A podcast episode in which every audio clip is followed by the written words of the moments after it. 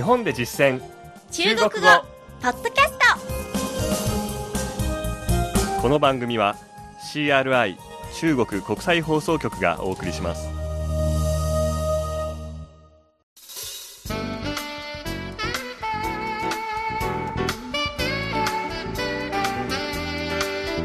大家好。こんばんは。日本で実践中国語第38課です。ご案内は私張井関東梅田健ですこの講座では日本で出会う中国人との会話を目標に学んでいきます。今月は友達編。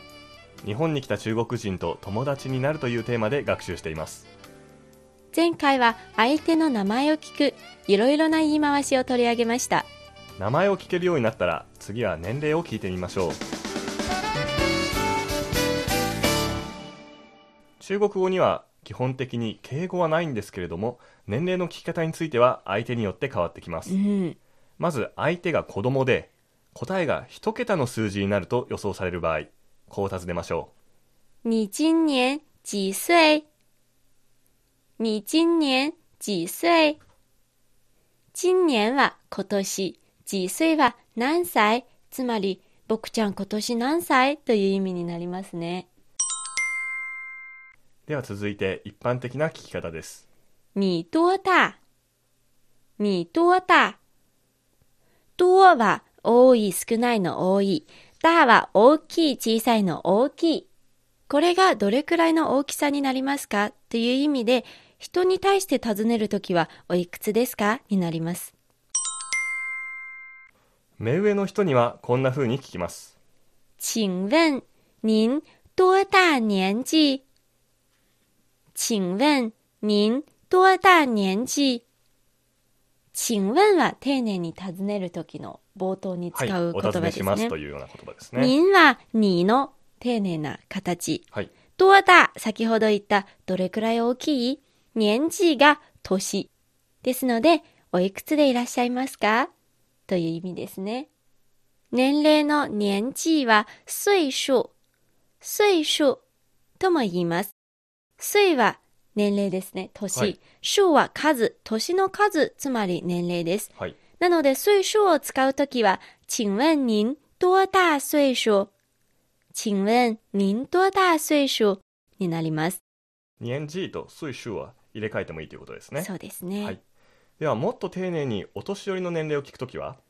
您高寿您高寿高は高い。寿は寿と書きますので、高寿、高寿は長生きという意味です。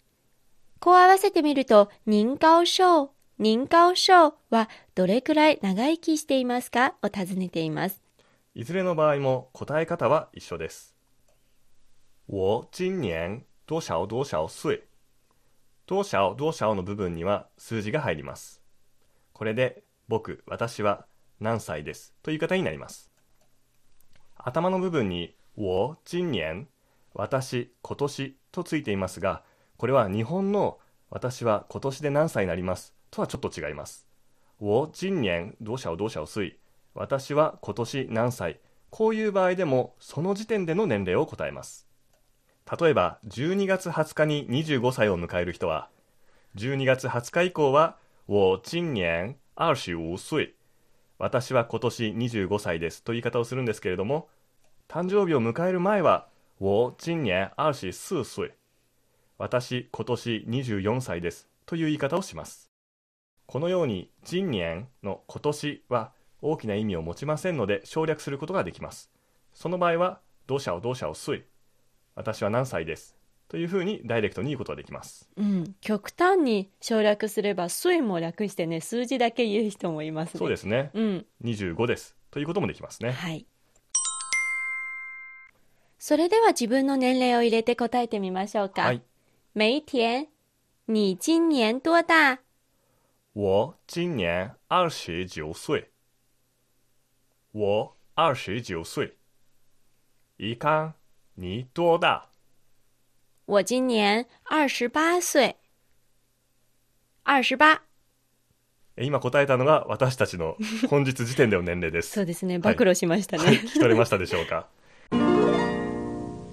また、ダイレクトに何歳と聞かずに、何年生まれですか？と聞く場合もあります。これは、しを使った構文で聞きます。生まれるは、出生、出生。ですので、あなたは何年に生まれたのですか？という場合は、你是哪年出生的？你是哪年出生的？あなたは何年生まれですか？という意味です。答え方も是を使った構文で、にのところを自分の我に変えて、なのところに具体的な数字を入れます。例えば、1960年生まれです。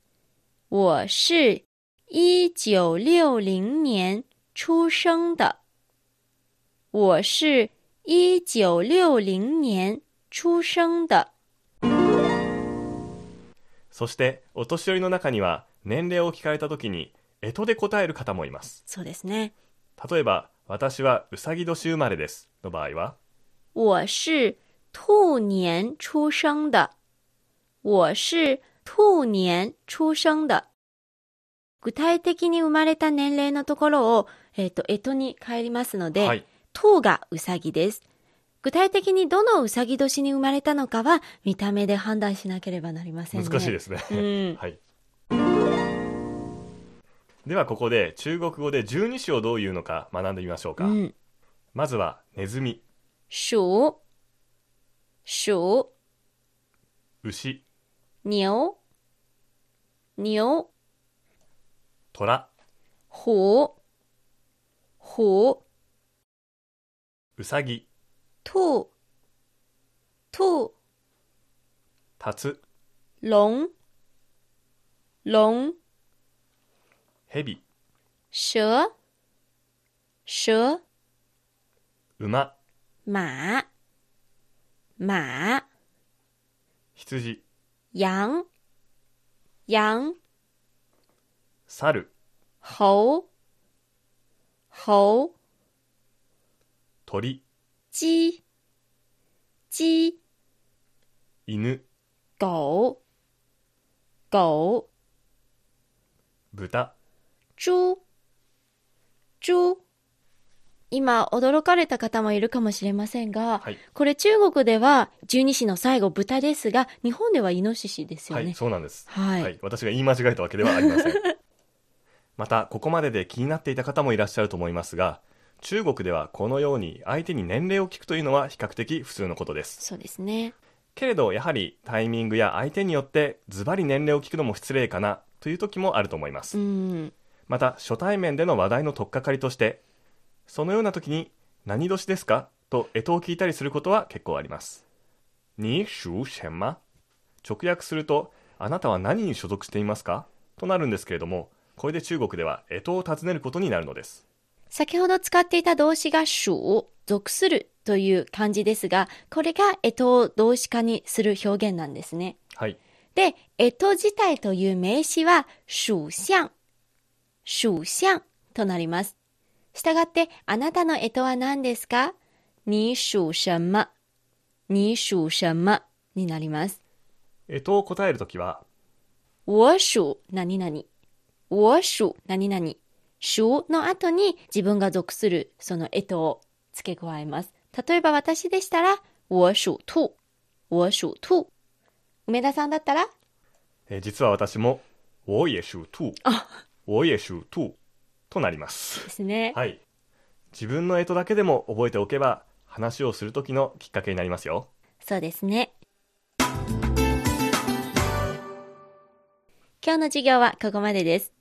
次回の日本で実践中国語は、相手の家族構成の聞き方を学びましょう。どうぞお楽しみに。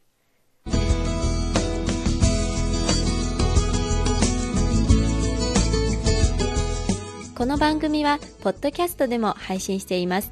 繰り返し聞くことができますので、ポッドキャストのアプリや iTunes などから検索してみてください。日本で実践中国語、ご意見ご感想などありましたら、ぜひお便り、E メールでお寄せください。ここまでのご案内は私、超いい関東。梅田健でした。それではまた、シャツジェン再见。